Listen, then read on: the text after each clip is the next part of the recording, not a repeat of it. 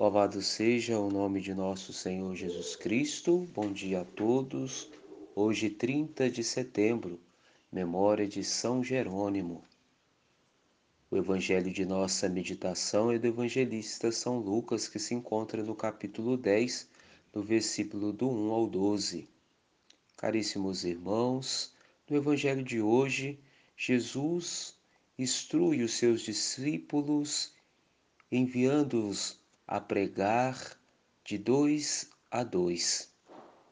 O Mestre reza por eles, pedindo que haja mais operários para o cuidado da messe, para o anúncio do reino de Deus. Caríssimos, o Senhor instruiu os seus discípulos para que o Evangelho possa ser proclamado, mas que também esses seus discípulos possam dar o autêntico testemunho da pregação da palavra para as pessoas.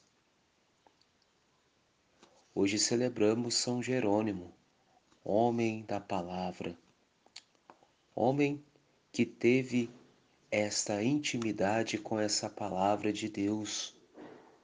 São Jerônimo fez a tradução da Bíblia do grego e do hebraico para o latim. Nesse trabalho dedicou quase toda a sua vida. Debruçado sobre essa palavra viva, ele fez essa tradução.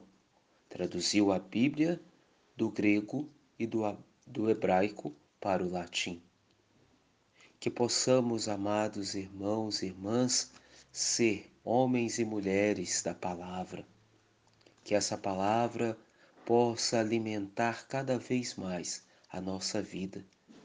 A exemplo de São Jerônimo, homem que viveu da palavra, que ele possa interceder a Deus por nós, para que possamos ser homens e mulheres que possam viver com intensidade e anunciar a boa nova de Deus, levar essa palavra àquelas pessoas que mais necessitam.